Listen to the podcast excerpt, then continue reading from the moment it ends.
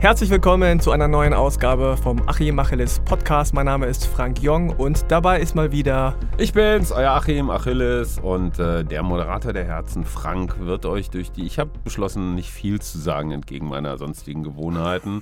Frank ist erkältet, wird viel abhusten und es wird sehr unterhaltsam.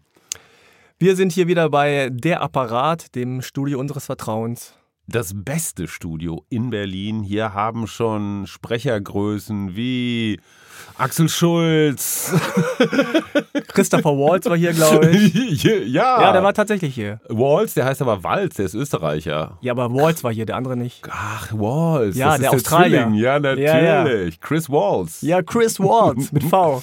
Ja, und Akim Achilles. Ja. Gut, worüber reden wir, Frank?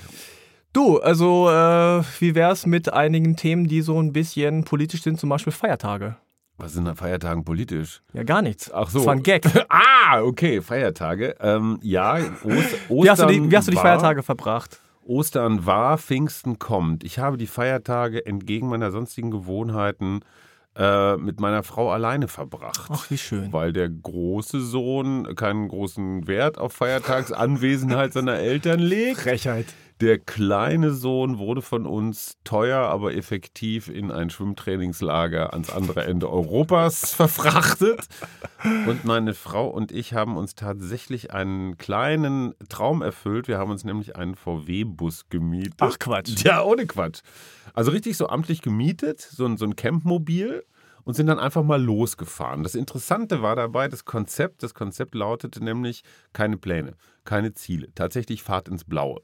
Was nicht ganz stimmte, weil in der Mitte dieser Zehntagestour die geschätzte Mona dafür gesorgt hat, dass wir doch einen Termin hatten, nämlich ein Konzert in Rouen in der Normandie in Frankreich äh, von einer Band, die kennt man in Deutschland nicht so, Chinese Man. Die spielen auch nicht in Deutschland, deswegen hat Mona gesagt, wir halt nach Frankreich. Kommen Sie nicht zu uns, kommen wir zu Ihnen. Wir sind also wie die Groupie-Hippies mit einem VW-Bus zum Konzert Freiheit. gefahren. Ja, und das, das war genau das, was wir ausprobieren wollten. Ist diese Freiheit eigentlich Freiheit? Und das ist natürlich völliger Quatsch, weil so ein VW-Bus, du tauscht nur eine Freiheit gegen oder eine Unfreiheit gegen eine andere Unfreiheit.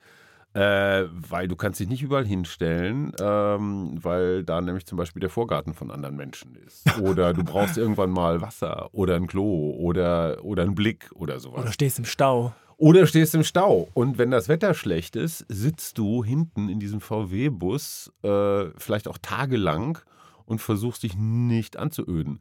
Klar, man kann ein bisschen lesen, man Skat kann spielen. Maul Nee, zu- Skat, ja, Zu Gesellschaftsspiele. total toll. Ja, Bauernskat mit Oma, ne? So mit so einem, ja.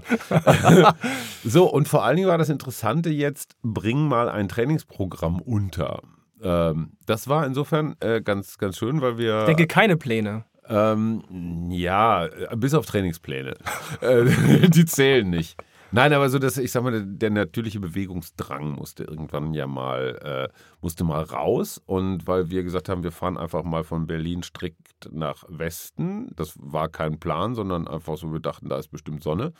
Dann landest du irgendwann relativ zwangsläufig an der Nordsee. In diesem Fall in Holland. Und da standen wir dann am Strand und es ist total super. Du fällst morgens aus diesem, morgens aus diesem Bus raus, reibst dir den Schlabber aus den Augen und stehst am Strand. Also ihr habt auch in dem Bus gepennt. ja, klar. Das, Wow. Deswegen nennt dann, heißt das ja auch. Äh, Bus. Äh, nee, nicht Bus, aber Camper.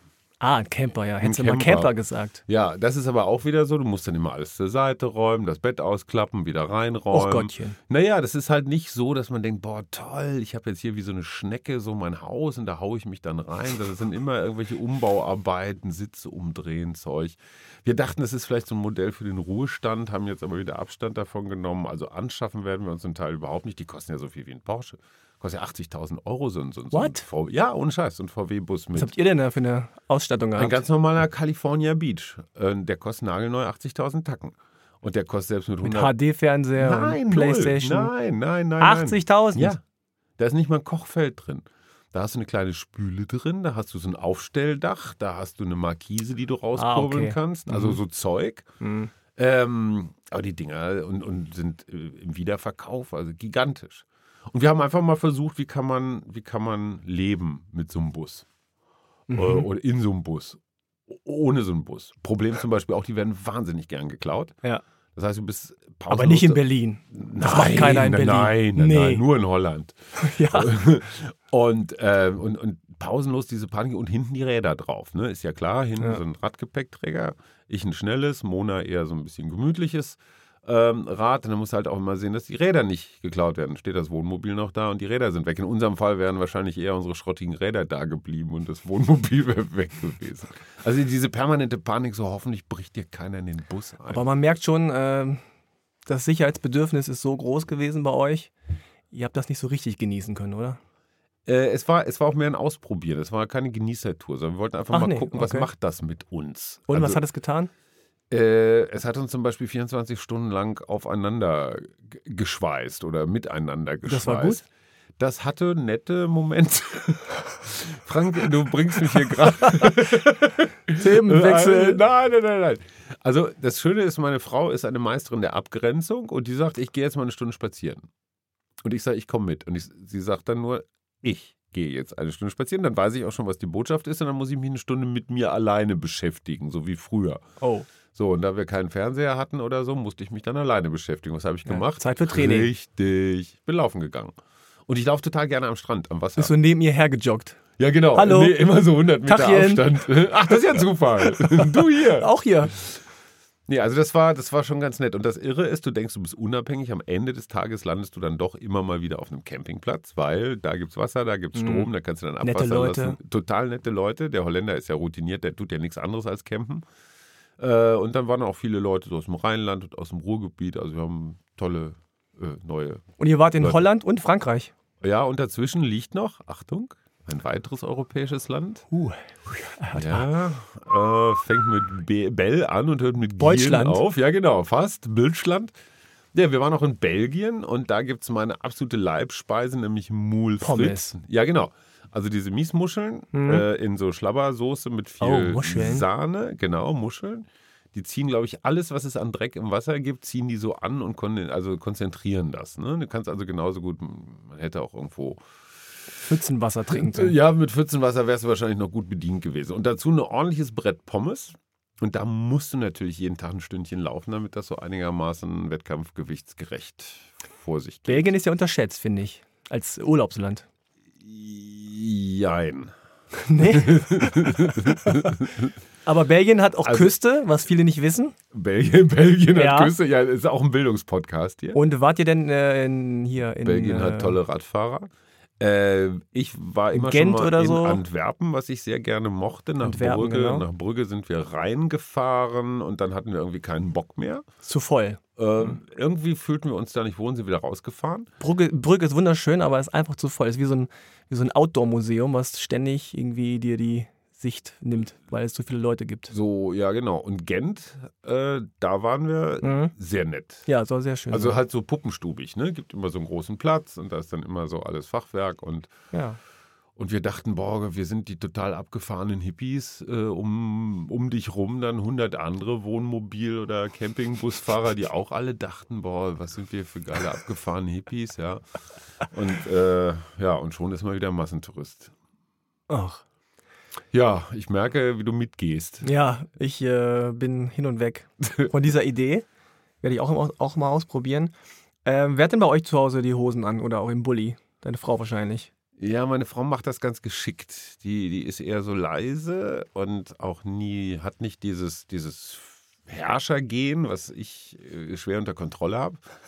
Äh, sie setzt aber trotzdem immer ihren Willen durch. Naja. Ja, das macht sie zum Beispiel durch Schweigen. Ich mache das durch Quatschen und sie macht das durch Schweigen. Und wenn sie seit einer Viertelstunde lang nicht hm gesagt hat vom Beifahrersitz, dann weiß ich, ai, ai, ai, Ja, da wird man nervös, ne? Route Das kenne ich auch. muss sie pinkeln, ne? vielleicht einen Kaffee oder soll ich was singen? Das ist aber clever, weil da musst du nachdenken, was Mhm. sie will. Genau, sie erzeugt ein permanentes Schuldgefühl. Und das ist, glaube ich, eine Spezialität, die Frauen viel, viel besser können als Männer. Männer haben ja irgendwie ja, auch gar nicht so Geduld. Und um Schuldgefühle zu erzeugen, braucht man, muss man schweigen können. Man braucht Geduld. Das macht sie ganz gut. Ich bin aber auch ideal für Schuldgefühle. Also ich bin schuld, wenn, wenn ich mal Experte für irgendwas bin, dafür Schuldgefühle. Ich habe immer Schuldgefühle. Ne? Okay. Ich, ich schlafe zu lange, ich schlafe zu kurz, ich frühstück zu viel, ich frühstück zu wenig, zu kurz, zu lange. Also all- alles, was ich tue, wird sofort auf Schuldfähigkeit hin abgeprüft. Aber inzwischen habe ich damit gelernt, mit meiner dauernden Schuld zu leben. Und die Zeit ohne Kinder war auch angenehm. Schrecklich. Schrecklich. Wir haben die so so vermisst. vermisst. Wir haben Fotos von ihnen. Nein, es war großartig. Ähm, und inzwischen, früher dachten wir ja immer, Kinder brauchen uns. Eine der ganz großen Fehlannahmen von Eltern. Weil Naja, als sie kleiner waren, vielleicht schon. Ja, klar, als sie kleiner waren und den Kühlschrank noch nicht aufgekriegt haben, da ja. Wie alt sind die beiden jetzt? Äh, der eine ist gerade 12 geworden, der andere ist gerade 23 geworden. Oh ja. Und du merkst das in dem Moment, wo du, also als wir den Kleinen dann zum Flughafen gebracht haben, wo er den Rest seiner Schwimmmannschaft getroffen hat, ähm, Abschiedsrituale, die werden bei Zwölfjährigen extrem kurz gehalten. Ciao. Da wird nur mal kurz so die Hand gehoben Genau. tschüss. Ne? Und dann äh, tauchen sie so unter Genau. im Gewimmel der anderen Ja. und du stehst dann da so und denkst, ich hätte jetzt aber gerne noch mal einen Gefühlsausbruch, irgendwie so ein verdrücktes Tränchen oder Mhm. vielleicht hat er noch was gemalt oder, ne? Nö. Okay, alles klar. Und während der zehn Tage haben wir, glaube ich, drei SMSen gekriegt, die lauteten ungefähr, boah, ist total anstrengend hier. Tschüss. So, aber weitgehend fehlerfrei. Also, ja, hätte von dir sein können. Autokorrektur. Ja, genau, genau, Siri. ähm, also, ja, ich glaube, der Abschieds- und Vermissensschmerz war bei uns größer. Aber ihr kommt ja jetzt an eine, in eine Phase, quasi, wie du schon sagst, wo die, wo die Kinder in ein Alter kommen und sagen, ja, Eltern, ist schön, dass ihr da seid, aber ich Mhm. brauche euch jetzt hier im Alltag nicht unbedingt. Was ja einerseits gut ist, weil ihr dann solche Touren machen könnt. Freiheitsgewinn, ja. Auf der anderen Seite hat man ja so einen Abschiedsschmerz. Als Vater. Nein, ja. Ah, Ja, ja, ja, ja. Also ich, ich vergleiche das mal mit meinem Vater. Mein Vater ist äh, Anfang der 20er Jahre wurde er geboren und hat also praktisch seine gesamte Jugend, Kindheit und Jugend äh, in, in, in, in der Hitlerzeit verbracht. Mhm. Also der war zwölf, als, äh, als die Machtübernahme war, 33 und dann bis 45, äh, zwölf weitere Jahre, da war er Mitte 20. Und das heißt, der hat, der hat Schule, Jugend, Pubertät, das mit den Mädels und so alles äh, unterm Führer zugebracht. Und das war ein durchaus anderer Vatertypus als der, den wir. Also Ja. ich werfe ihm das überhaupt nicht vor. Das ist einfach, Ja. weiß der Geier, wie wir geworden wären, wenn wir 1921 geboren ähm, worden hätten, wären, könnten, Plusquamperfekt, äh, Konjunktiv. Ähm, so, und mein Vater war jetzt eher so der Patriarch. Da war die Mann-Frau-Rolle relativ klar verteilt. Vati äh, hat das Sagen, er hatte die Arbeit und Mutti war die Hausfrau. Ganz klassisch. Ja. Die hat sich um drei Kinder gekümmert, mich und meine beiden Geschwister. Und es gab noch keine Wasch- und Spül- und sonst wie Maschinen. Meine Mutter träumte immer von einer Bügelmaschine, die ihr abnahm, irgendwie diese riesengroßen Bettbezüge alle zu mangeln oder was die da früher alles Scheiße, gemacht ja. hat. Kann man sich überhaupt nicht mehr vorstellen. Nee. Hast du jemals einen Bettbezug gebügelt? Nee. Also so geht es überhaupt schon mal los, ja. Ja. Ja, und dann, die hat den ganzen Tag immer gekocht, gebacken, gemacht, ge- eingekauft. Mein Vater kam jeden Mittag von der Arbeit, vom Mm. Dienst aus seinem Büro, er war bei der Bahn, kam der mittags nach Hause und meine Mutter hatte jeden Mittag gekocht. Und jeden Mittag kamen wir von der Schule nach Hause, also mein Bruder dann nicht mehr, wir haben einen relativ großen Abstand. Aber ich dann noch und immer stand warmes Essen auf dem Tisch. Mhm. Äh, unvorstellbar. Ja. Also ich meine, wann machst du denn das alles? Und dann richtig so mit Kartoffeln schälen und so nix Fertigzeug. Ich weiß nicht, ich war, glaube ich, ich war fast 20, als meine Mutter das erste Mal Miracoli ausprobiert hat. Ey. Ach, guck mal, Nudeln, Soße und sogar der Parmesan. Da ist schon alles fertig. Ja, und dann Tiefkühlkost, bis wir die entdeckt haben, da war die fast schon wieder abgeschafft. Also das war echt, das war echt wild. Wo wollte ich hin? Zum Vaterbild. So, mein Vater war der Bestimmer. Es war völlig klar, dass der der Boss war. Ähm, Es war natürlich dann auch wie in vielen archaischen Gesellschaften so, dass in Wirklichkeit die Frau der Boss war, aber nach Ja. außen hin, ne, nach außen hin, Fassade war immer Fatih der Boss.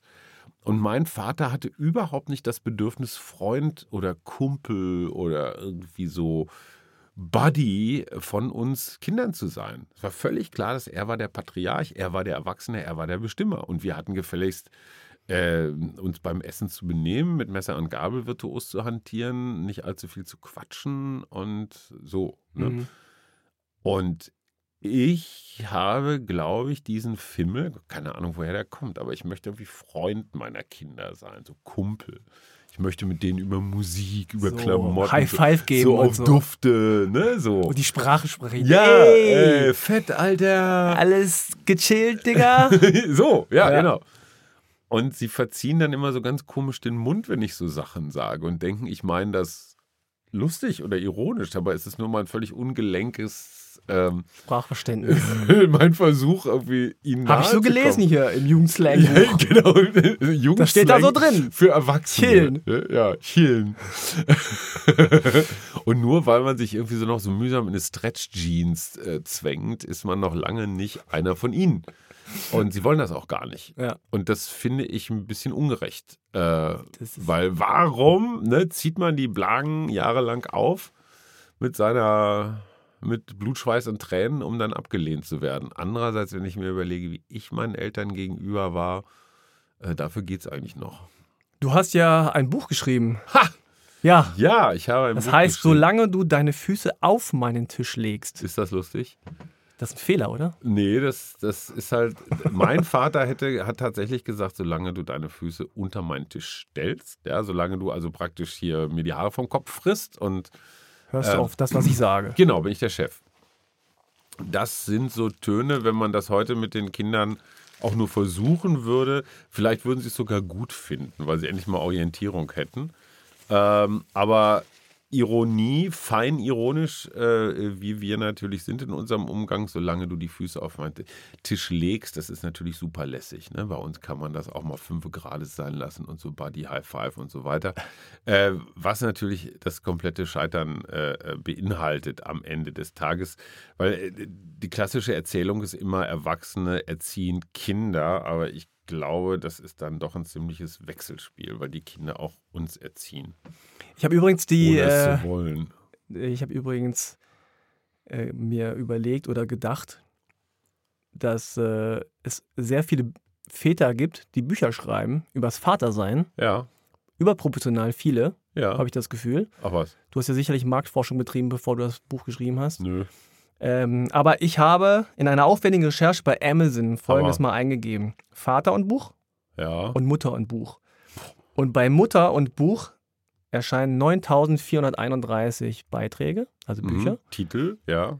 Und bei Vater und Buch 7500. Ja, also fast, naja, gut, ein paar mehr Mutter. Paar mehr Mutter, aber da sind ja die ganzen Schwangerschaft, Geburtsbücher, Stimmt. so die bei Vätern ja eigentlich eher Ja, nicht vorkommen. atmen, pressen. Also, Was will uns das sagen? du, Äh, ja. Mehr Mütter schreiben über. Naja, ich meine, es ist, bei mir war es ja was anderes. Ich, ich mache ja seit Jahren denn nicht nur die Achilles-Kolumne für Spiegel Online, sondern auch die Mama-Papa-Kolumne für die Berliner Morgenpost und die, das Hamburger Abendblatt. Der wunderbare Sebastian Zabel, inzwischen Chefredakteur vom Rolling Stone, hat das mal irgendwann erfunden vor vielen, vielen Jahren. Mhm. Und seitdem bin ich da jede zweite Woche zugange und schreibe Dinge auf, die bei uns in der Familie so passieren. Und das hat einen ganz entscheidenden Vorteil. Ich halte Sachen fest. Das ist wie ein, wie ein Erinnerungs-, wie ein Fotoalbum. Das heißt, ich muss mir alle 14 Tage Gedanken machen, worüber schreibst du heute. Irgendwann hast du die üblichen Themen mal durch, so Schule, Essen, kaputte Klamotten und, und, und. Ähm, da muss man halt mal in andere Regionen sich bewegen. Und es sind aber immer auch Erinnerungsversatzstücke, die ich da so über die Jahre festhalte. Also Aber wie nah ist das an der Wirklichkeit dran? Ach, jetzt, das ist, das ist so ähnlich wie bei Achilles. Es gibt immer einen wahren Kern. Ja. Und es kommt dann immer das Stilmittel der Überspitzung. der Überspitzung, der Übertreibung und sowas dazu. Meine Frau, die ja auch nicht Mona heißt, legt großen Wert darauf, dass sie diese Person in diesen Kolumnen aber sowas von gar nicht ist. Die Jungs tun so, als würde sie das überhaupt nicht interessieren, kommen aber alle paar Monate mal an und sagen, oh, da hat mich wieder in der Schule oder in der Uni. Das einer passiert, ja? angekriegt. Ja, ja, ja. Äh, am, am, am eindrucksvollsten war es bei der, einer Kolumne, da ging es um das Thema Porno-Karaoke. Ähm, ja, Klingt ja, das- nicht gut. Klingt super. Also ich, ich versuche ja mal rauszukriegen, was die jungen Menschen so machen Anfang 20 und du gleichst das ja auch immer ab so mit dem, was wir früher so gemacht haben. Überraschende Erkenntnis, es unterscheidet sich Nee. eigentlich nicht so wesentlich. Äh, Mhm. In dem Alter ist, ist man im Wesentlichen dabei, sich irgendwie zuzulöten und das andere Geschlecht zu erforschen. Mehr oder weniger virtuos. Ähm, und ähm, da erklärte mir der Große, dass Porno-Karaoke jetzt also der, der Hit sei. Und zwar funktioniert das so, dass 80er Jahre, es sind ja keine, nicht so Hardcore, sondern so Soft-Erotik-Filme. Schulmädchenreport, hießen- 12. Schulmädchenreport, genau. Unterm Dirndl wird gejodelt. Äh, oder so. Lass jucken, Kumpel. Ja, Lass Jucken, Kumpel, genau. Ja, das war aber so, ich glaube, 70er ist das. Waren das so Uschi-Glas-Filme? Ich, ich habe oh keine Gott, Ahnung. Uschi Also Glas. auf jeden Fall. ich Ähm, weiß es nicht. Ähm, auf jeden Fall laufen die in der Kneipe ohne Ton. Mhm. Und du bist dann wie beim Karaoke halt gefordert, äh, das, was da auf der Leinwand passiert, mit einem ah, ah, Schweinekram. Ja, ja, genau, Schweinekram. Das, hab, das hat der pa pa Pastor nie mit mir gemacht. Ähm, und das ist recht lustig, zumindest äh, wenn Drei man Minuten lang. drei Minuten lang, je nachdem, was man so äh, vorher oder nachher oder währenddessen konsumiert. Auf jeden Fall dachte ich mir, ach, das ist ja mm, zumindest eine Freizeitbeschäftigung, bei der man sich jetzt keine größeren Sorgen machen muss, äh, klingt unterhaltsam. Und ähm, dann ging diese Kolumne halt weiter, wie wir dann mal versucht haben, meine Frau und ich. Wir haben uns also so auf Dufte fancy angezogen und sind dann in einen Club gegangen. Dieser, diese Berliner Clubs neigen dazu, um ziemlich genau Mitternacht nicht etwa zuzumachen, seniorengerecht, sondern im Gegenteil, erst zu öffnen. Und wir standen dann um, um 0 Uhr 11, man will ja auch nicht uncool sein, ja, wir standen dann um 0 Uhr 11, dachten, da ist jetzt eine Riesenschlange, weil immer wurde uns erzählt, es stehen da Riesenschlangen, es war aber überhaupt keine Schlange. Und irgendwelche gelangweilten Türsteher winken uns so durch und wir dachten, ja geil, Wir sind drin, wir ja. sind drin. So. Ah, Wir sind die Einzigen. Und dann, und dann schlurfst du da durch diese Katakomben und denkst dir, wo ist denn jetzt hier dieser Club? Ähm, und so nette Mitarbeiter, alle natürlich multiple tätowiert, gepierst und offenbar auch schon so ein bisschen angebreitet, schleppten noch so Bierkästen durch die Gegend. Der DJ, ich weiß nicht, der zog irgendwelche Platten aus den Hüllen und guckte sich die mal an und wir dachten, hm, irgendwie scheint das hier so ein Chill-Club zu sein. Und äh, dann nach einer Stunde dachten wir so, richtig, vielleicht ist hier auch gerade nicht so angesagt. Und wir merkten aber so nach und nach kamen so Menschen und wir gingen dann so gegen eins raus und stellten dann fest, da hatte sich tatsächlich vor der Tür eine Schlange gebildet und wir Trottel hatten einfach nicht kapiert, dass man, also der Club eröffnet um 12, um Mitternacht, aber frühestens um 2 geht man dahin. Klar. Wenn man, ja klar, sagt so ein jungen Hipster Berlin, Nee. Friedrichs, Prenzelheimer nee, wie du. Nee, nee, nee. Du wusstest das natürlich. Wir wussten das nicht. Naja, wenn es um 12 aufmachst, aufmacht, Ja. Gehst du doch um 12.11 Uhr hin. Ja, aber Entschuldigung, es geht ja erstmal darum, sich bis zwölf überhaupt wach zu halten. Normalerweise penne ich um halb elf. Ja, die jungen Leute stehen dann erst auf. Ja, ich das drücke ist der Trick. ich, ich drück mir ja dann ab 9 Uhr abends drücke ich mir ja einen Expressi nach dem anderen rein, wie wir hier in Berlin sagen, um überhaupt das, Espressis. um, ne- um das Expressis Verbis, um das durchzustehen und dann, äh, ja, ich weiß auch nicht, wie die jungen Leute, aber das ist das Schöne, wenn man so verschobene Schlafgewohnheiten hat, die pennen ja auch bis 15 Uhr, dann kommt es wieder hin. Äh, auf jeden Fall war das ein ziemlicher Reinfall, weil die Türsteher grinsten so breit. Wir waren natürlich die Ersten und Einzigen, die wieder gingen. Und wir guckten dann noch in der Warteschlange, ob da irgendwelche Bekannten, vielleicht Schulfreunde oder andere Eltern, die auch mal Genau. gucken wollten, was die Hey. Kinder so machen. Ihr hier. Ähm, ja, das war so unser Ausflug ins Nachtleben. Äh, Und diese Porno-Karaoke-Kolumne hatte offenbar irgendein Kommilitone von meinem großen Sohn gelesen und dann, das geht ja heute ratzfatz mit diesem Internet, dann offenbar auch verbreitet an andere und äh, dann musste also mein Sohn erklären, dass das mit dem Porno-Karaoke nicht seine tägliche Abendbeschäftigung ist, also dass er einmal aus Versehen da Das reingeraten irgendwo ist. gesehen hat bei Und sein bescheuerter Vater das natürlich sofort zu einer Kolumne verarbeitet hat. So, so, so, so viel zum Thema real und nicht so real. Wie ist denn das eigentlich? Äh, eure Kinder haben ja einen sehr großen Abstand. Ja, 10 bis 12 Jahre, kann ich jetzt um nicht nicht genau zu nicht sagen rechnen. elf, ja. Genau. Ja, Äh, das heißt, das war ja im Grunde zu jeder Zeit schwierig, weil die nie miteinander gespielt haben, oder? ging. Ähm, naja, also wir waren vom ersten so geschockt, dass wir praktisch so zehn Jahre brauchten, um uns davon zu Mhm. erholen und diese ersten Jahre einfach zu vergessen. Ja. Es gibt ja Menschen, die romantisieren diese ersten Jahre mit kleinen Kindern. Ich verstehe das überhaupt nicht. Die können nichts, die sind zu nix Nütze, die, die, die, die, Aber sie sind süß. Fressen, kacken, schreien, pennen. Das so ist im Wesentlichen das Programm. Und ich bin neidisch, dass andere das nicht dürfen, sondern dass ich derjenige bin, der das bei anderen, nämlich diesen Kindern, ermöglichen soll. Also ich finde das schon mal total ungerecht. Ja. Ähm, und es dauert, ich, ich finde, Kinder sollten frühestens so im Grundschulalter ausgeliefert werden. Ähm, wenn sie sich anziehen können, sich selber was zu essen machen können und, und, und aufs Klo gehen können und solche Sachen. Ähm, also man muss erstmal diese ersten Jahre, muss man einfach erstmal auch mental überwinden, hinter sich bringen, dann ist man bereit. Ich meine, ihr, du hast auch deine Kinder wie relativ schnell nacheinander, ne? Das ist dann Nö, sechs Jahre. sechs. Ja. Das ist so ein Mittelding. Ja. Also, äh, ja, du hast zwei Einzelkinder. weil als der Große Abi gemacht hat, wurde der Kleine eingeschult.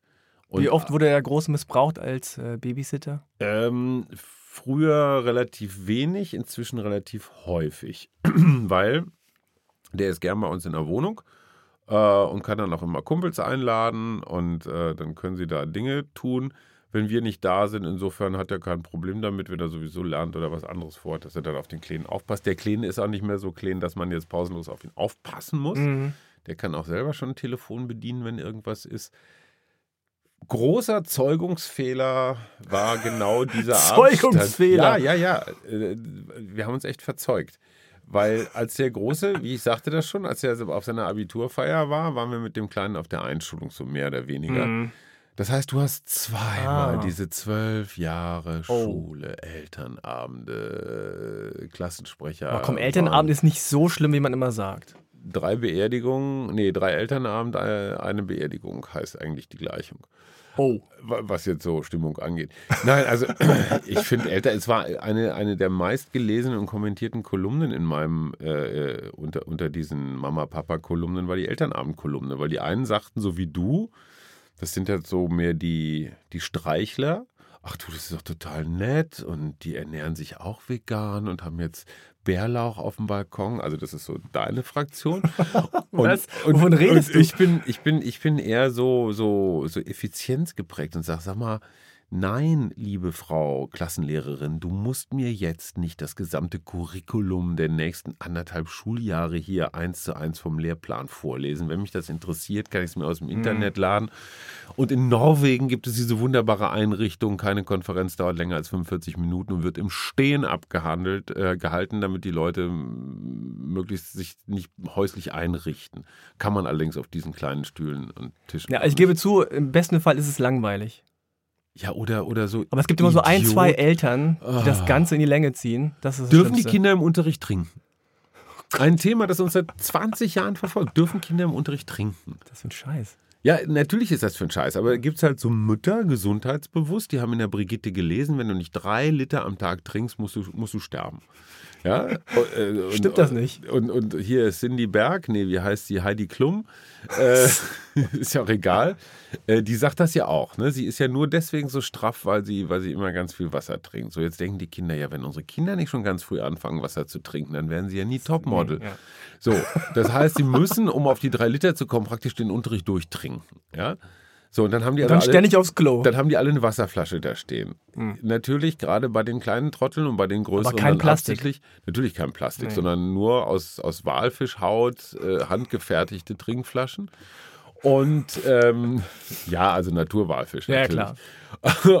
So, was passiert mit den Flaschen? Sie kippen um. Die Kinder lernen mit Tinte zu schreiben. Das passt ganz wunderbar. Wasser und frische Tintenschrift. Und sie müssen natürlich pausenlos schiffen.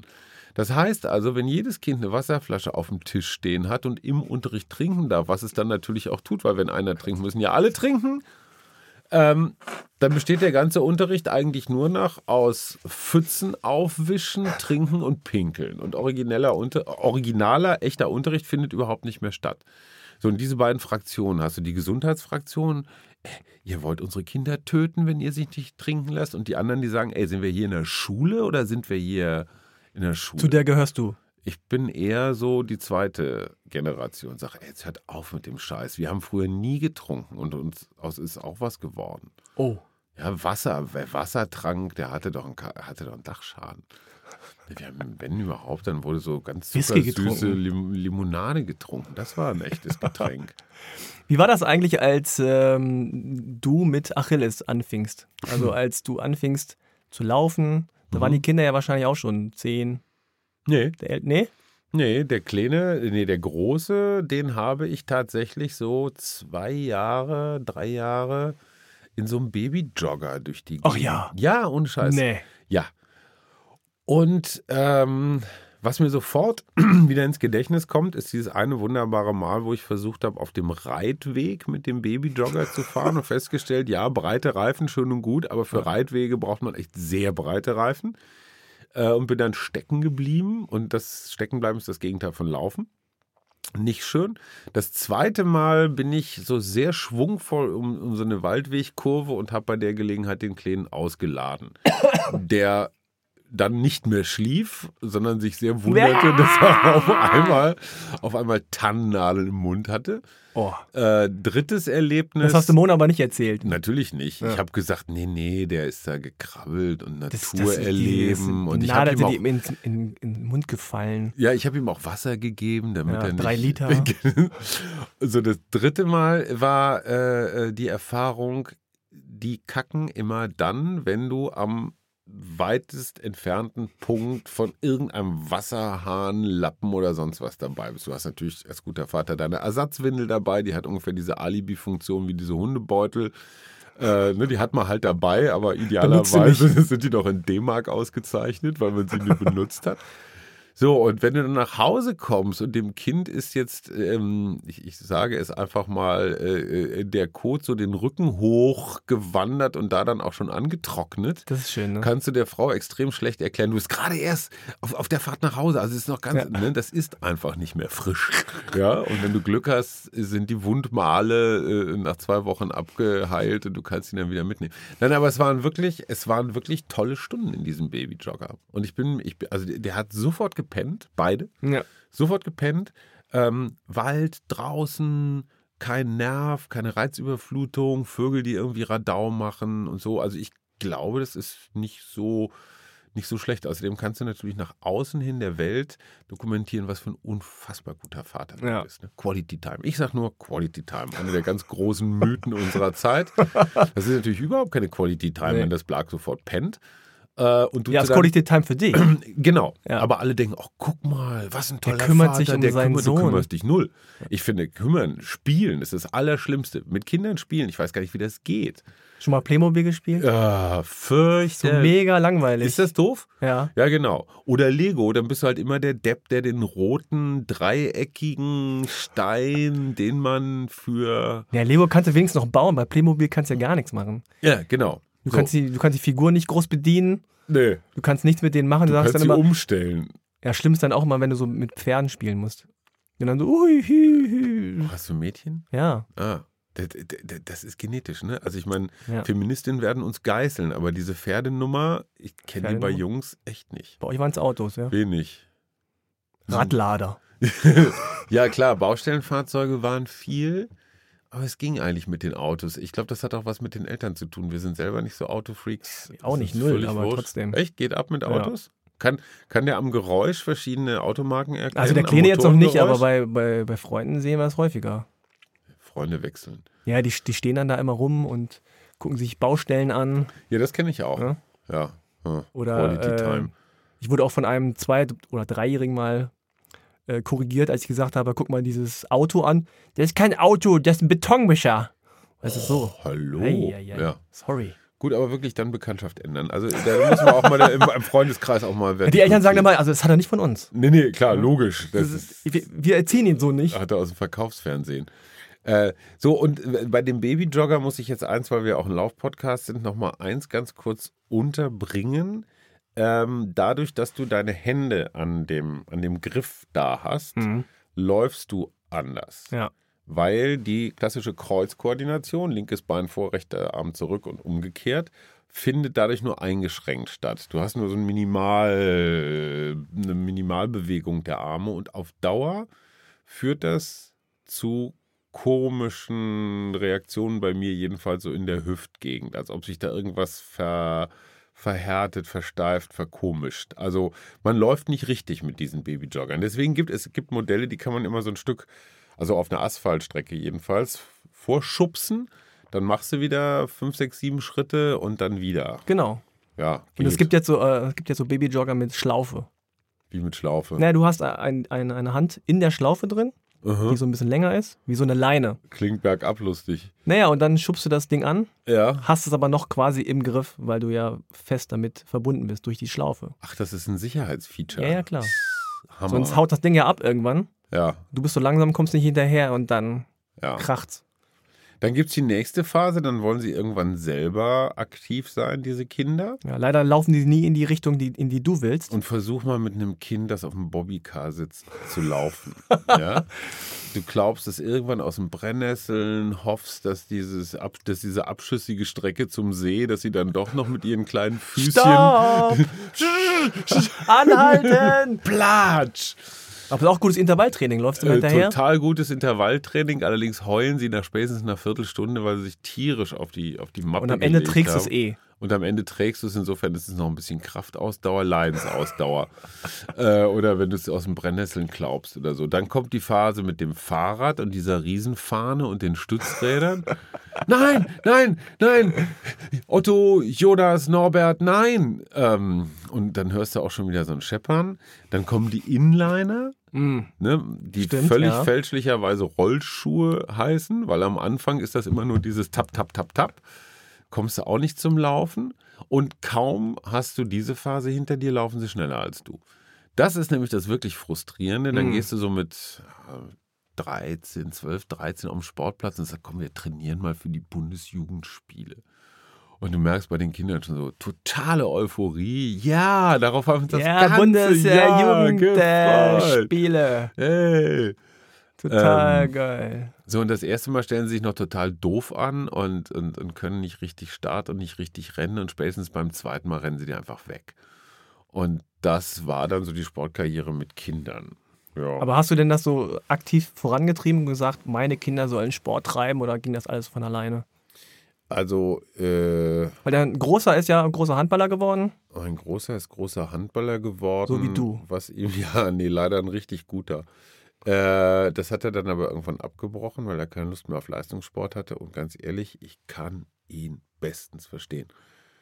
Also sein Leben als junger Mensch, als Schüler, als Azubi, als Student, so zwischen 15 und 25, so komplett dem Sport zu verschreiben, ohne dass du die Gewähr hast, da jemals von leben zu können oder Mhm. da überhaupt gesund äh, oder ungedopt rauszukommen, das ist schon ganz schön, äh, das ist schon ganz schön unwahrscheinlich. Ähm, und wir sehen natürlich die paar Superstars und Goldmedaillengewinner und die, die jetzt, was weiß ich, mit Fußball oder Formel 1 tierisch reich geworden sind. Aber die stehen auf einem riesigen Haufen von gescheiterten und von nicht erfüllten Träumen und von kaputten Menisken und, und, und. Und insofern, insofern hat mich da, äh, haben mich die paar Jahre Leistungssport meines Großen äh, sehr kuriert von diesem, von diesem Eislauf-Mama-Syndrom, was ich durchaus eine Weile mal hatte. Der Kleine schwimmt jetzt. ähm, das hat mehrere Vorteile, weil er ist noch nicht so in dem Alter, wo man freiwillig gerne duscht. Er ist jetzt mehr so, er ist jetzt mehr so Erstmal sauber. in, in der Achsphase. Also Achs, äh, dieses, dieses Deo. Deo und Duschgelzeug, das wirbt, das wirbt ja mit so leichten Schlüpfrigkeiten. Und die Jungs sind in der Dosierung nicht ganz so. Also die glauben, diese Flaschen sind so einmal Flaschen und man müsse sich den ganzen Inhalt so auf einen Schwung oder Schwang darüber kippen. Aber kennst du nicht diesen Trick, irgendwie Hä? Trick? einmal, einmal draufdrücken und durchlaufen? Durchlaufen? Ja, durch die Wolke durchlaufen, dann hast du nicht zu viel. Ach komm. Ja. Oh Mann, du hast ja gar keine. Ahnung. Du hast ja gar keinen Schimmer. Du bist ja ein Freak. Meine Güte. Wie eine Wolke und dann durchlaufen. Ja, nicht unter die Achsel sprühen wie so Ich Anfänger, sondern du so sp- sprayst das so direkt vor dir in die Luft und, Und läufst dann dann, so durch. ich Ja, durch. schreitest du durch. Und dann Und dann setzt sich so die. in jede Pore Genau. ist ein kleines Aber nicht zu viel. Aber nicht zu viel. Das üben wir mal im Büro, bis der erste blind ist. Problem ist, dass das äh, Zimmer dann voll. Ja, Parfümiert ist, immer aber- bei Freunden. Genau, immer. Oder draußen. Was ein Scheiß. dann sprühst du da 90 Prozent in die Gegend. Nee, du sprühst halt nicht 90% in die Gegend, sondern Ja, wenn du die eine 90%. Wolke erzeugst. ja, aber die landen auf deinem Körper. Quatsch, die Wolke Auf landet. deinen nur- Klamotten. Naja, gut, klar, bei meinem Körper möchte die Wolke natürlich auch. Die denkt sich, boah, ich Boah, da möchte ich dran. Hammer. Ähm, so, also insofern ist Schwimmen bei Kindern total praktisch, weil er kommt halt dreimal. Aber die Haut, da muss ich doch jeden Tag eincremen. Ja, aber da trinken wir ja drei Liter am Tag. Das Nee, Chlor, die Augen, oh Gott. Interessanterweise ist diese Kinderhaut extrem belastbar. Da man, Das sagst du jetzt, aber später. ja, später muss Später ich mir dann kommt die dann- Vorwürfe anhören. Ja. Das ist ja die größte Panik. Das habe ich bei, bei, beim, beim Schreiben dieses Buches auch festgestellt. Ähm, praktisch jede Psychotherapie, wie sie heute angeboten wird, äh, führt ja am Ende dazu, zu dem Ergebnis, dass deine Eltern an irgendwas schuld sind. Ne? Also ob jetzt absichtlich oder Ja. unabsichtlich, ne? Aber wenn sie dich früher, wenn du immer Nudeln essen musstest, weil deine Mutter Italienerin war, dann hast du irgendwann eine Nudelphobie, die äußert sich dann vielleicht in einer. Kohlenhydrat. Äh, äh, Überverträglichkeit. Genau, Glu Gluten. Gluten kommt dann Mhm. nämlich daher und dann kannst du sagen, ja, das ist alles psychosomatisch, das liegt einmal. Also letztendlich ähm, ist unsere Generation von komplett austherapierten Menschen, hat gelernt, Vati und Mutti sind an allem schuld. Ich selber habe überhaupt keine Verantwortung, sondern es ist alles meine Erziehung oder die Gene, eins von beiden. Aber es ist ja beides nicht ich. Ne? Das, sind ja, Mhm. das sind ja Vater und Mutter. Das heißt, jetzt sind wir wieder bei meinem Lieblingsthema Schuldkomplexe. Äh, als Vater und als Mutter lädst du automatisch Schuld auf dich. Erziehen, Vater sein bedeutet, Dinge falsch zu machen. Weil du machst es nie richtig. Das ist Und die Vorstellung, dass deine Kinder, stell dir das mal vor, deine Ja. Kinder liegen in 30 Jahren auf so einer Freudpritsche und diktieren so einem Nerd, so einem beziehungs- und kommunikationsgestörten Psychohonk, ja, erzählen sie das dann. ist dein Bild von nee, ich habe keine Vorteile, aber. Nee, klar. äh. Und, und dann sagt die, ja, ja, mein Papa, der hat immer Auto mit Betonmischer verwechselt. Und deswegen habe ich jetzt Angst vor Fahrrädern. Ja, also ne, jetzt nur mal so Ja. lebensnah konstruiert. Total, ja, ja. lebensnah konstruiert. Hast du keine Angst davor, dass deine Kinder in 30 Jahren beim Psychologen sind und sagen, du bist an allem schuld? Nee. Dass sie Investmentbanker geworden sind? Ja, was ist schiefgelaufen? Hey, 30 Jahren, du bist ja optimistisch. Na gut, okay, fünf, drei. Es geht jetzt schon los. Kinderpsychologe, Schulpsychologe. Mein Vater wollte immer, dass ich Achim zu ihm sage. Aber ist, was ist denn die größte Erziehungslüge? Du hast es vorhin schon angedeutet, aber du hast ja einige auf Lager anscheinend. Die größte Erziehungslüge, äh, ich, ich, ich glaube, das, Problem ist ein- das Problem ist ein anderes. Wir kriegen alle vier Wochen einen neuen Erziehungsratgeber um die Ohren gehauen. Solange du deine Füße auf meinen Tisch ist legst, zum garantiert ratgeberfrei. Ach ja? Ist kein Ratgeber. Es ist eher, es ist Klage, Ironie, lustig, unterhaltsam, total tiefsinnig, aber es ist garantiert kein Ratgeber. Es ist Mhm. eher ein Protokoll des Scheiterns, ähm, dieses Buch. Und diese Erziehungsratgeber haben alle möglichen, ich sag mal, Richtungen. Ja? Du hast den eher preußischen Ansatz, so Zucht und Ordnung, du hast den total verständnisvollen Ansatz, du hast den chinesischen Ansatz, so Tiger Mom. Genau, die Tiger Mom Nummer und, und, und. Heute zum Beispiel oder diese Woche in einer meiner Lieblingszeitungen, eine, eine, eine süddeutsche Regionalzeitung, auf Seite 1 äh, das Elterngehen. Aha, denkst du, interessant. Es gibt also Menschen, die haben ein Elterngehen, das ist besonders fürsorglich. Und andere Menschen, die haben dieses Elterngehen nicht. Den müsste man dann ja eigentlich konsequenterweise die Kinder eher wegnehmen, weil die können das gar nicht richtig mit dem erziehen. Und da denkst du ja, boah, scheiße, stell dir mal vor, ich habe diese Elterngehen nicht und vielleicht bin, mache ich hier was, weil es ist ungefähr so wie mit mir und Laufen. Ich denke mir auch mal, was tust du da eigentlich? Das kannst du doch überhaupt Ich habe keinen Laufgehen. Ich habe kein Laufgehen. Ähm, so, und dann stellst du also fest, aha, und dann fängst du an, das zu lesen und stellst fest, ja, irgendeine Studie hat irgendeinen Zusammenhang zwischen Oxytocin, hm, 0,3 Prozent der Wahrscheinlichkeit. äh, und dann wird aber ein Experte zitiert, der sagt, ah, wissen Sie, was mit dem Gen ist überhaupt nicht so wichtig. Wichtig ist, dass man sich Zeit nimmt und zuwendet. Da denkst du ja, warum schreibt ihr dann das Elterngen darüber? Klingt gut, ja. Das klingt gut, erzeugt in mir aber sofort wieder dieses Unvollkommenheitsgefühl. Boah, scheiße, ich kann hier machen, was ich will. Wenn ich das Elterngehen nicht habe, dann äh, verratzt. So, und das ist äh, dieses, diese, diese, diese permanente Unsicherheit durch noch mehr Studien und noch mehr Erkenntnisse und hier Pisa und da Pusi. Ähm, das ist alles, äh, äh, ist das so eine, so eine Menge an Verunsicherungsmaterial. Äh, ist ähnlich wie beim Fitness, ne? Um Laufen. Extrem genau das Gleiche. Es, ist, es ist so scheinverwissenschaftlicht, scheinobjektiviert, scheinoptimierbar. Man kann Erziehung viel effizienter gestalten.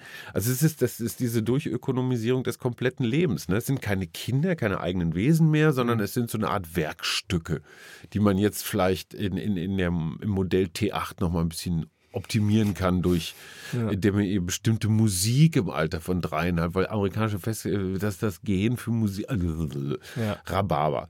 Und ich glaube, sich von diesem ganzen Scheiß, siehe drei Mhm. Liter Wasser am Tag trinken, von diesen ganzen Halb- oder ganz Unwahrheiten, sich einfach mal ganz entspannt zu verabschieden und zu sagen, ey, ich glaube, da als halbwegs zivilisierter und nicht ganz ungebildeter Mitteleuropäer auch so ein ganz klein bisschen meinem Bauchgefühl, meiner Intuition so.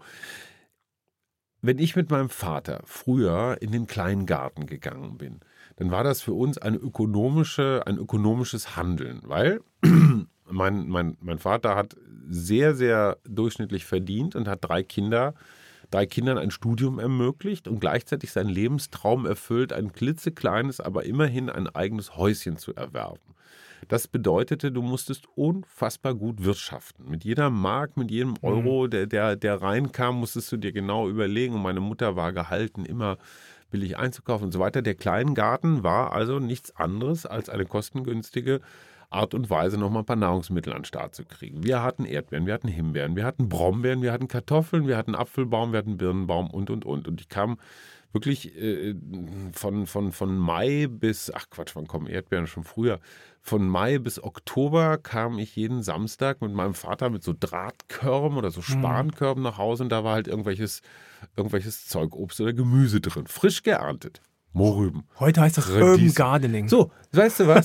Und das war völlig normal. Ja. Und ich bin mit meinem Vater dahin und, und entweder kriegte ich irgendwas zu tun, eine Aufgabe, dass ich irgendwo rumgebuddelt habe oder so, einigermaßen kindgerecht. Ich sah natürlich aus wie Sau hinterher. Dann gab es eine Pumpe, da kam Wasser raus, das war arschkalt, da hielt man mal irgendwann seine Körperteile drunter und dann ging es auch wieder. Und es war das totale Glück. Es war entspannt. Man hatte was zu tun, das hatte irgendwie Sinn, was man machte. So eine frische Erdbeere mit noch ein bisschen Sand dran. Oder Aber so siehst du das jetzt so oder fandest du das als Kind schon total Als Kind war toll? das für mich normal. Ja. Es war halt so, wurde Ja, halt so okay. ein Samstag, so klassisch Samstagsarbeit. Ne? Nicht Sonntag, weil das war eher so Tag des Herrn, da, da machte man sich so ein bisschen schicker. Samstags war dann halt nochmal so, ja, Urban Gardening. Und in den Schrebergärten links und rechts, wir waren Eisenbahner, das waren halt andere Eisenbahner, fand genau das Gleiche. Viele Kinder, die da irgendwie rumbuddeln und man grüßte sich und einmal im Jahr kam die Ladung Pferdemist, die dann jeder anteilsmäßig mit der Schubkarre auf seinen Beeten verteilte und, und, und. Ähm, wenn du das heute machen würdest wollen mit deinen Kindern, geht schon mal los. Du kriegst keinen Kleingarten. Du musst mindestens acht Wochenendseminare machen. Wie geht das überhaupt? Ja, du musst diese YouTube, YouTube. YouTube-Videos, Tutorials. die, die, die Gesundheitstipps. Was können, was kann alles auf diesen Früchten sein, dann auf diesen Erdbeeren? Stell hast du nicht gehört vor, von dem der Typen, der, Fuchsbandwurm? ja Genau. und der, der äh, an seiner eigenen, der Mann, der an seiner eigenen Zucchini, die er im Garten ähm, ge- hochgezogen hat, gestorben ist letztes Jahr. Ja, aber ich meine, wer Zucchini isst, hat es auch nicht anders verdient. Ich finde, eines der überschätztesten, neben Fenchel ist Zucchini eines der Hä, überschätztesten. Quatsch, Fenchel ist geil. Fenchel ist geil. Ja. Felix sagt auch, Fenchel ist geil. Felix? Fenchel? Oder Zucchini? Auch nicht. Also Felix ist unser Tontechniker, ein Mann mit, ich würde sagen, mit Stil, Mit gutem Geschmack. Ja, auch, auch mit so einer Weltläufigkeit, die ich sehr in ihm Er macht schätze. Gemüse, no, no. Felix no. sagt Fenchel und Zucchini kann man völlig haken. Also Frank mit seinem komischen Veggie-Gen. Moment, Fenchel ist unterschätzt. Ja, äh, Fenchel ist Okay, Zucchini. also auf Ja. der, Aus, auf der Liste der aussterbenden Gemüsesorten gehört Fenchel nach ganz oben. Aber egal, darüber können wir lange streiten. Worauf ich hinaus will, diese Selbstverständlichkeit, mit der wir früher auch Dinge gelernt haben. Also, da muss was gedüngt werden, da muss mal vielleicht eine Kanne Wasser dran, da müssen mal vielleicht so ein paar Schädlinge runtergesucht oder mit diesem E605 vertrieben werden oder sowas. Keiner hat sich Gedanken darüber gemacht, wie gesund das ist. Keiner hat sich den Bildungsaspekt, so von wegen Quality Time oder so ein Scheiß. Es war halt ein stinknormaler Nachmittag im Kleingarten und es war großartig. Ich könnte das heute mit meinen Jungs überhaupt nicht machen, ohne jetzt erstmal, genau, YouTube-Tutorial, sieben Ratgeberbücher, wie geht das, Urban Gardening für Freaks, für Anfänger und so. Für Dummies. Ja, und da geht, aber da geht ja komischerweise auch so viel, so viel altes Wissen weg. Ne? Also mein Das Vater stimmt, hatte ja. von seinem Vater, von seinem Opa gelernt. Das war völlig selbstverständlich, so geht Kleingarten. Der musste nicht, der musste in keinem Buch nachgucken oder so. Das wusste man halt, war so Familienwissen. Wie Kochen ist ja auch so eine, Ja. so eine Familientradition, die weitergegeben wird. Und, äh, und das ist einer der, der großen Erziehungsstressoren, dass das, was wir früher irgendwie so selbstverständlich erlebt haben, dass das heute immer so verworkshoppt wird oder Mhm. ver, verkompliziert oder verintellektualisiert oder so. Auch andere Sachen, wenn ich mir überlege, was ich früher, wie, wie alt oder wie klein ich noch war, wenn ich bis ich alleine mit dem Fahrrad, als ich alleine mit dem Fahrrad schon durch die Gegend fuhr. Wir, wir lebten am Dortmund-Ems-Kanal in Münster, da können Kinder reinfallen. Da gibt es kein Geländer. Das ist halt Ja, so da sind vielleicht auch Kinder reingefallen. da sind auch damals. Kinder reingefallen. Ja. Immer mal wieder. Kann passieren. Mhm. Ähm, bringt es allerdings auch mit sich, dass du das ein paar Mal richtig heftig äh, mitgeteilt kriegst von deinen Eltern und anderen, dass du dich gefälligst von der Böschung fernzuhalten hast. Und wenn man da jemanden sieht, dann, dann wurde man auch schon mal angemistet. Ich, was ich damit meine, ist so der Umgang mit Alltag, mit Risiken, mit, mit Unbekanntem, war sehr viel selbstverständlich, hat auch sicherlich was mit Großstadt zu tun. Ich meine, du kennst das Phänomen auch, du ziehst deine Kinder auch praktisch in der Mitte von Berlin auf. Bis zum nächsten Baum musst du erstmal drei U-Bahn-Stationen fahren, bis zum nächsten kleinen Garten musst du einen Antrag stellen, der 20 Jahre Ja, der ist gleich gegenüber. dauert. Ja, aber Mhm. hast du da einen?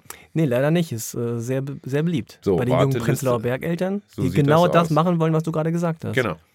Und Mhm. dieses Mal eben raus aufs Fahrrad springen, mit Freunden los auf die Wiese und so, das ist alles ein bisschen schwieriger. Äh, Gelobt seien Menschen und äh, beneidet, die irgendwo auf dem Land wohnen und das haben. Die haben halt das Problem, dass man dann auf dem Land wohnt.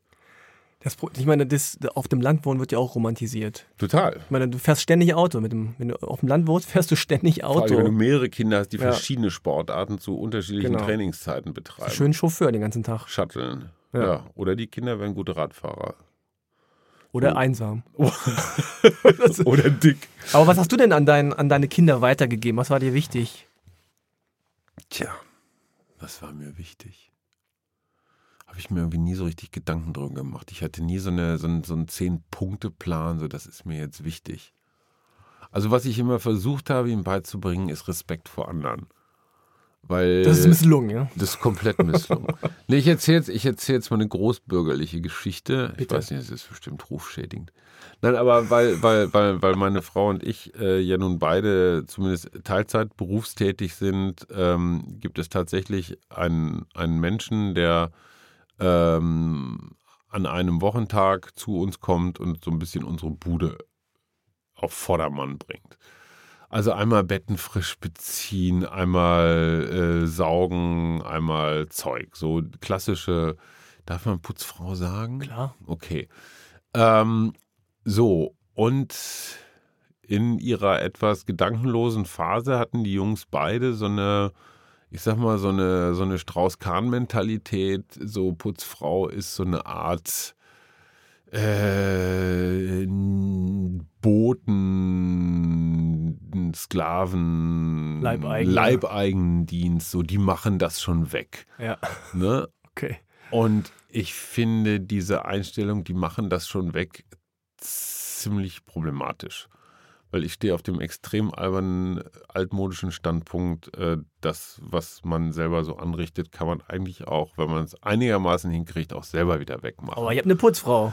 Ja, schon klar, aber Mhm. es ist ein großer Unterschied, wie man mit, äh, mit diesen Menschen, die einem das Leben ja durchaus erleichtern, Mhm. wie man mit denen umgeht. Ja. Und ob man, äh, es geht schon damit los, dass man sagt, hey, guten Tag, wie geht's Ihnen? Wollen Sie eine Tasse Kaffee? Wenn die vor, morgens durch die Tür kommen. Und es gibt halt andere Menschen, die haben schon 17 Post-its überall hingeklebt. So, hier war nicht ordentlich, da muss noch mal. Und Bitte nochmal nachwischen. ja, und trinken Sie nicht so viel Wasser, das gehört uns. Ne? Ja. Drei Liter ist nur für bessere. Also es gibt halt so, so einen Umgang einfach mit, mit allen möglichen Menschen. Ob das, ob das Kellner sind oder Taxifahrer oder, Mhm. oder Menschen auf der Straße oder sowas. Also ich glaube, das ist so das Erste. Und das Zweite, was ich ihnen versuche immer beizubringen, ist halt, dass, dass es sehr, sehr einfach ist, die Schuld auf andere zu schieben und zu sagen, oh, der Staat ist schuld, die Politik ist schuld, Frank ist schuld, äh, Verlag ist schuld, Wetter ist schuld und so weiter. Ähm, viele von diesen Dingen sind halt so, wie sie sind und niemand ist schuld und wir selber haben durchaus die Möglichkeit, äh, verändernd einzuwirken. Ich habe keine Ahnung, ob das ankommt. Was ich von meinen Eltern mitgekriegt habe, habe ich eigentlich erst in dem Moment kapiert, als ich selber Vater war. Ja. Da habe ich gemerkt, ach du Scheiße. Deswegen dieser Titel, solange du dir deine Füße auf meinen Tisch legst. Ich habe mir als Kind, als Jugendlicher immer geschworen, du wirst nie so wie deine Eltern. Du wirst nie diese ganzen bescheuerten. Sprüche. Ja, und so. ja. Haben wir das nicht alle? Ja, Niemand alle, wollte so werden wie seine Eltern. Äh, und, und ich werde niemals einen Satz sagen, wie solange du deine Füße. Ja.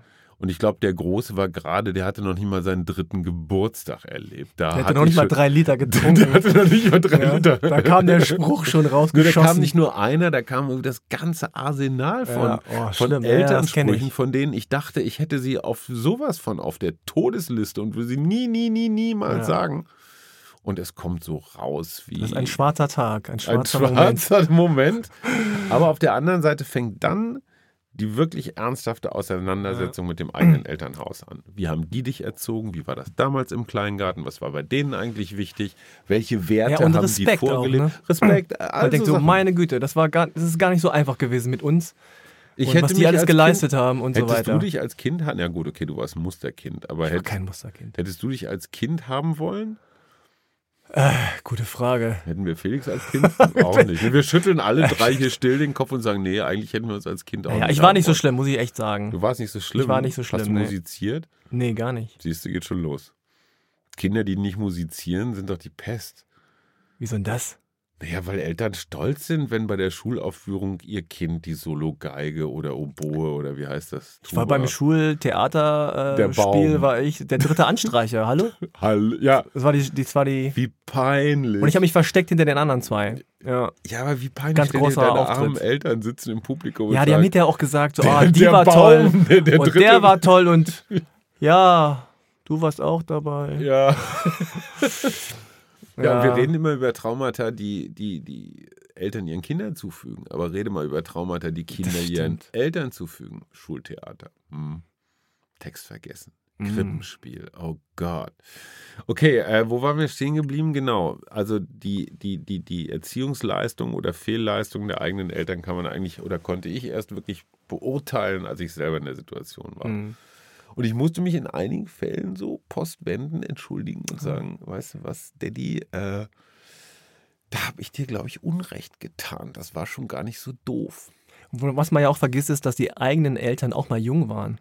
Selbst als sie die schon hatten. Ne? Du sagst dann, oh, der war ja damals auch Mhm. erst 42 oder so. Die waren ja nicht immer 60. alt. Nee, aber bei weise. mir war eine Sonder Sondersituation. Ich war nicht so richtig geplant. Also äh, meine Eltern waren Oh. schon beide über 40, als ich zur Welt kam. Das war in den 60er Jahren, war das eine Hochrisikoschwangerschaft. meine Mutter hatte schon zwei Kinder bekommen und über jenseits der 40 war eigentlich, ist auch von der Natur irgendwie, glaube ich, nicht mehr so richtig vorgesehen. Und ähm, das heißt, meine Eltern waren so altersmäßig eigentlich Ah, meine okay. Großeltern. Ah, Also die eigentlich, meine Schwester ist 18, war 18, als ich geboren wurde. Also jetzt Ach, mal so rein biologisch hätte die mich so ungefähr kriegen können, so um die 20 Ah. rum. Das war ja damals nicht ungewöhnlich. Äh, und ich sollte eigentlich in die Gardine gehen. Also ich war jetzt so in der, in der Familienplanung nicht so vorgesehen. Äh, insofern hatten wir auch immer eine ganz besonders große Distanz. Und normalerweise sind es immer drei Generationen. Kriegsteilnehmer, Nachkriegsgeneration, jetzt so die Generation. mm, Das waren bei uns nur zwei. Weil. ja. Gut, aber ja, Naja, kommen wir zu einer anderen äh, Family, der Achilles-Family. eine Überleitung. Äh, wow, geil. Drei, drei Stunden gedauert, bis ich das rausgefunden Hm, habe. das Also, äh, Anna Ja, ist. die Halbmarathon-Queen ja, die ist Halbmarathon gelaufen. mit dieser unfassbar schlechten Menstruationsausrede. Also ich sag das. Moment, erstmal, also sie hat gesagt, Okay. sie hat trainiert wie, wie noch nie. Mhm. Äh, hat sie auch überall immer und überall betont. Sie Mhm. wollte unter zwei Stunden laufen. Mhm. Ja, und dann ist leider gescheitert. Zwei Stunden vier und drei. Ja. Der Tag der Sekunden. Tage. Und ja, Scheitern liegt bei euch anscheinend in der Familie. Ha, Scherzkeks. Ja. Eine schlechte Überleitung. Ich weise darauf hin, dass meine Marathon-Bestzeit bei 1,43 irgendwas liegt, was glaube ich deutlich. Halbmarathonzeit. Äh, Halbmarathon, ja, Marathon kommt noch. Äh, ich mache da jetzt dieses Projekt unter zwei Stunden. ähm, Aber sie sagt, Schuld waren die Tage, die sie hatte. come on. Come on. Naja, Also komm. ich, äh, bisschen. früher in der Schule, ne? Ja. Ich, ich kann das als Ausrede, ich, ich weiß, ich bin unempathisch und frauenfeindlich und so weiter, aber Ja, ich kann diese bist du. Ausrede, ich habe meine Tage, kann ich irgendwie, ich glaube, seit der siebten Klasse nicht mehr hören. Weil die Mädchen sich immer vor den Bodenturnübungen, notenrelevant, immer gedrückt haben mit der Ausrede, ich habe meine Tage. Und die hatten ihre Tage ungefähr sechsmal im Monat. Ich glaube, irgendwas, also ich bin jetzt Du hast so kein Strichliste Experte, geführt. Ja, irgendwas geht da nicht in Ordnung. Ja. Und, und diese horny Sportlehrer, die sich, die immer diese Mädels da beeindrucken wollten, ja, natürlich, Natascha, selbstverständlich, klar, musst du nicht. So, Hajo, jetzt mach mal hier die am Reck, äh, okay, Ringe. Ringe finde ich noch entwürdigender. Aber m- mussten Mädchen Ringe machen? Nee, die mussten dafür Boden machen. Ja, eben. Oder irgendein so ein Flick-Flack-Scheiß. Flickflack, Flipflop. Ja, naja. Also okay, das mit den Tagen. Kann man mit, die entscheidende Frage lautet, kann man, wenn man gut trainiert ist, trotz seiner Menstruation unter zwei Stunden laufen? Naja, die Profisportlerinnen äh, nehmen ja alle die Pille. Ach, Hm. ist das so? Ja. Um, um, um, um so den Zyklus zu regulieren, Genau. damit es hier bei großen Wettkämpfen nicht am Tag der Tage nicht Ja. die Tage. Okay, verstehe. Mhm. Oh, jetzt, jetzt, jetzt wollen wir, ich habe keine Ahnung, wie meine geschätzte kleine Nichte verhütet, aber ähm, auf der anderen Seite, ich finde Marathon unter zwei Stunden für eine Halbmarathon. Halbmarathon, für eine einigermaßen trainierte, nicht oder nur ein bisschen übergewichtige, ähm, seit Jahren mit dem Laufsport vertraute, kräftige Bayerin ist eine lösbare Bayerin ist ganz wichtig. eine lösbare Aufgabe. Es ist eine lösbare Es ist 5,40 auf den Kilometer. Das ist nicht langsam, gar keine Frage. Aber es ist jetzt auch noch nicht Überschall. Kann man machen. Vielleicht sollte man auch mal das Training überdenken. Naja, ich meine, du bist ja auch oft gescheitert in deinem Leben. Du kannst Nein. dir vielleicht jetzt den richtigen Rat geben. So aus väterlicher Sicht auch ein bisschen. Was sollte sie jetzt tun? Wie sollte sie mit diesem Unge, ja, Missgeschick, diesem Also ich glaube, das größte, ich, ich glaube, ein großes Problem ist in der Tat, wenn du sowas ankündigst und dann am besten noch mit, wie viel hat sie, ein paar tausend Facebook-Followern und so.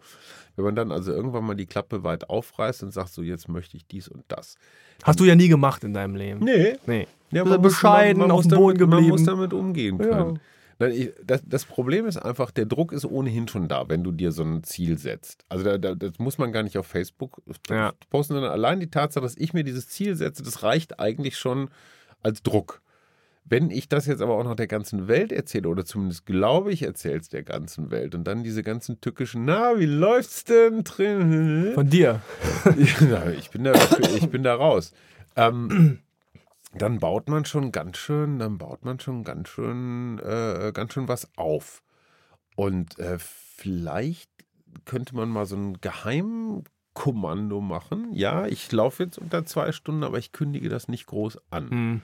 Und das Zweite, da würde ich mal aus meinen zahlreichen Trainingseinheiten mit Anna so eine Ferndiagnose stellen. Ich glaube ja, dass sie nicht genug, ich sag mal, im weitesten Sinne Tempohärte trainiert. Das heißt jetzt mal zwei Stunden lang durch den Wald wackeln. Das ist schön und gut für die Grundlage und all sowas. Aber manchmal muss da auch so ein Impuls rein. Ja, sie hat ja angeblich äh, Intervalle trainiert. Mhm. Sieht man Stand ja. zumindest bei Facebook. Ja, ja, klar. Ja. So, dann waren es vielleicht die falschen Intervalle oder nicht genügend oder nicht Zu kurz. Oder. So langsam. Also ich weiß zum Beispiel immer die, die Trainingseinheiten, die ich am meisten verflucht habe. Jetzt zum Beispiel mal fünf Kilometer schnell.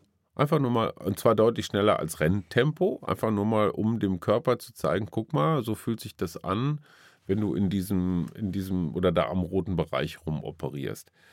Ähm, wenn man da nicht eine gute Trainingsgruppe hat oder Leute, die einem dabei helfen oder du so, ich sag mal, so eine gute Atmosphäre hast, dann ist es extrem schwierig, das alleine zu machen. Sich alleine in den Wald zu stellen und zu sagen, ich laufe jetzt mal fünf Kilometer volle Pulle, Ja. da denkt man sich, ach komm, 800 Meter ist auch schon ganz gut. Jetzt gucke ich und, äh, ne, und dann muss ich jetzt noch ein Selfie machen mit meinen neuen Schuhen und, und, und, und, und. Ähm, einmal 5000 oder dreimal 2000 Intervalle kosten Überwindung, Charakter, also viele Dinge, wo Anna noch Noch Potenzial, hat. Potenzial hat. Nein, ja, ach, sie ist ja süß. Ich, ich finde das, ich find das toll, dass sie, dass sie so, ähm, äh, dass sie so unerschrocken ist. Sie macht das immer wieder. Dafür liebe ich sie auch. Sie Ja, einfach, sie wird es auch irgendwann schaffen. sie ist einfach, ich würde es gerne, in Wirklichkeit schade, dass sie, schade, dass sie jetzt in München ist, aber ich würde es echt gern mal, das wäre nochmal so ein Projekt, auf das ich Bock hatte, so mit Anna gemeinsam unter zwei Stunden zu laufen. Mhm. Und sie da wirklich hinzuziehen. und nicht mit irgendeiner doofen Freundin.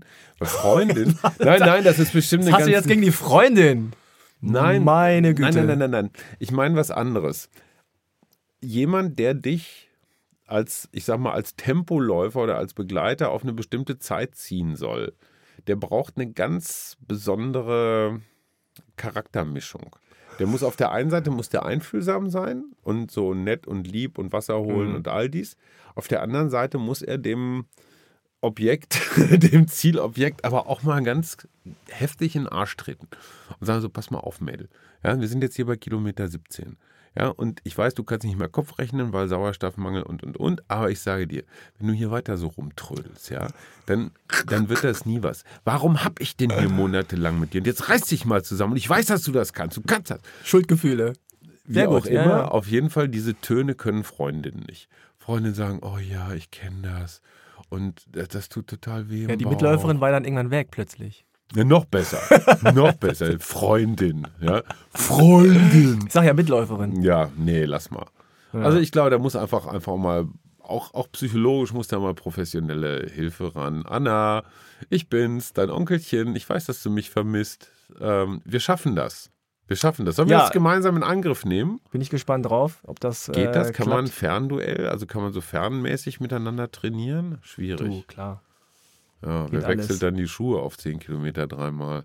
Das ist ja echt bekloppt. Tja, äh, Micha und du, ihr hattet ja diesen Triathlon vor, den Tattoo-Triathlon. Ja, Micha ist still in letzter Micha ist still Zeit, geworden, Ne? aber ähm, er ist anscheinend Geheim, geheim. motiviert. Er hat wieder abgenommen, habe ich gehört. Ja, ist das so? Keine Ahnung, vielleicht hat er auch schon wieder zugenommen. Das ändert ja dauernd. Naja, auf jeden Fall suchen wir jetzt ein, äh, eine Veranstaltung Ende ja, September, Ach, Oktober. interessant, dass ich das auch mal erfahre. ja, ja, klar, deswegen sag ich ja jetzt. Wir machen das doch selber, oder? Wir Na, organisieren selber was. nee, ich glaube, es ist besser, wenn wir uns irgendwo andocken Mhm. und die Kollegen, die dann auch äh, da vor Ort die Veranstaltung machen, uns ein bisschen unter die Arme greifen. Bei Micha brauchen sie ja zwei. ähm, ja, schön. naja, und Wichtig äh, finde ich immer DLRG. Das ja, ist für klar. mich das A und O. Was die größte, größte Panik von Triathlon-Veranstaltern ist, dass lange, lange nachdem vermeintlich der Letzte aus dem Wasser gekommen ist, da immer noch ein Rad in der Wechselzone steht. Da denkt sich, Mann, Mann, Mann, hoffentlich hat muss er eigentlich sich... die Nummer 417. ja, genau. Hat jemand in... Äh, treibt diese Startnummer da irgendwo im See? Nein, aber Micha kann ja nicht untergehen, das ist ja ganz schön. Oh, Oh, oh, Frank hat überzogen. ja, überzogen. Ich wollte jetzt gerade Felix Schluss hat machen. keinen Bock mehr, der hält uns Zettel hier rein. Nee, ist Wir richtig. Äh, ich wollte jetzt eh zum, zum Schluss kommen. Das war also der Achim Achilles Podcast, die Family Edition. Noch zwei kurze Hinweise. Wir haben jetzt einen äh, Polar Smartwatch M600 Test auf der Seite. Oh, cool. Äh, für den könnt ihr euch bewerben. Und es äh, gibt auf unserer Website einen roten Button. Ja, das ist kein Selbstzerstörungsknopf, sondern das ist ein Trump äh, darf, den nicht nehmen. Mach mit beim Achilles Laufclub Button. Äh, wenn ihr da draufklickt, dann äh, könnt ihr ganz wertvolle Unterstützerpakete kaufen und seid dann dabei beim Achilles Laufclub. Ihr profitiert dann von coolen Benefits wie Gewinnspiele, Testprodukte und ihr helft uns dabei, coole da, Aktionen man und Events zu machen. kann? Ja, da kann man euch, auch dich dann irgendwann noch gewinnen, aber jetzt noch nicht. Und äh, ja, macht da mit, klickt ich da bin drauf. der Hauptgewinner. Traum. Ihr könnt auch monatlich kündigen, also kein Risiko, nichts äh, nix Schlimmes. Äh, Da, da, da mö- möchte ich noch mal ganz kurz was zu sagen. Das ist nämlich der bezaubernde junge Mann, der das hier moderiert, der Frank, Frank Jong. Und äh, seine geschätzte Kollegin, die Ellen Austin und der David Bedürftig, äh, die drei sind im Wesentlichen unsere Redaktion. Und die machen das seit Jahren, dass sie pausenlos Sachen schreiben, Interviews führen, posten und so weiter. Sie werden natürlich fürstlich bezahlt von uns. Ja. ja, Frank wäre gern dabei, wenn das mal Ja. soweit wäre. Genau. Ähm, und alles das, was wir machen, ist umsonst. Also es ist nicht so, dass irgendein User für irgendetwas bezahlen muss. Natürlich haben wir manchmal haben wir Werbebanner auf unserer Seite und so weiter, aber die Refinanzierung ist nicht so ganz einfach. Also es ist nicht so, dass wir da jetzt jeden Monat mit Millionen rauskommen, sondern sind immer froh, wenn am Jahresende irgendwie plus minus null dabei rumkommt. Das geht auch alles ganz gut. Ich will gar nicht klagen. Ich will nur, will nur sagen, dass das, was wir anbieten, ist kostenlos und soll kostenlos bleiben. Und wenn man dann einfach mal so ein, so ein was ist das kleinste? 3 Euro? Oh, 3 Euro Monats ja. Fanpaket absch, äh, äh, abschließt, einfach nur mal für ein paar Monate, hilft uns gigantisch. Wir freuen uns. Äh, wir versuchen das auch mit Aktionen und, und, und, und Gewinnspielen und Achilles Live-Lesungen äh, irgendwie zu vergüten. Ähm, es ist nicht so, äh, weil wir irgendwen ausbeuten wollen, sondern es ist einfach so ein neues Tool, was wir gerade ausprobieren. Fühlt euch nicht gezwungen, wenn ihr Bock habt, wenn euer Herz, euer Läuferherz euch sagt, ach, da sind sie wieder die Schuldgefühle. jungen Menschen bringen uns total nach vorne. Seid dabei. Wir lieben euch mindestens so wie ihr uns und das kennt ja keine Grenzen. Alles klar. Amen. In diesem Sinne, macht's gut, bis bald. Ciao. Groß laufen, ich gehe jetzt trainieren. Tschüss. Tschüss.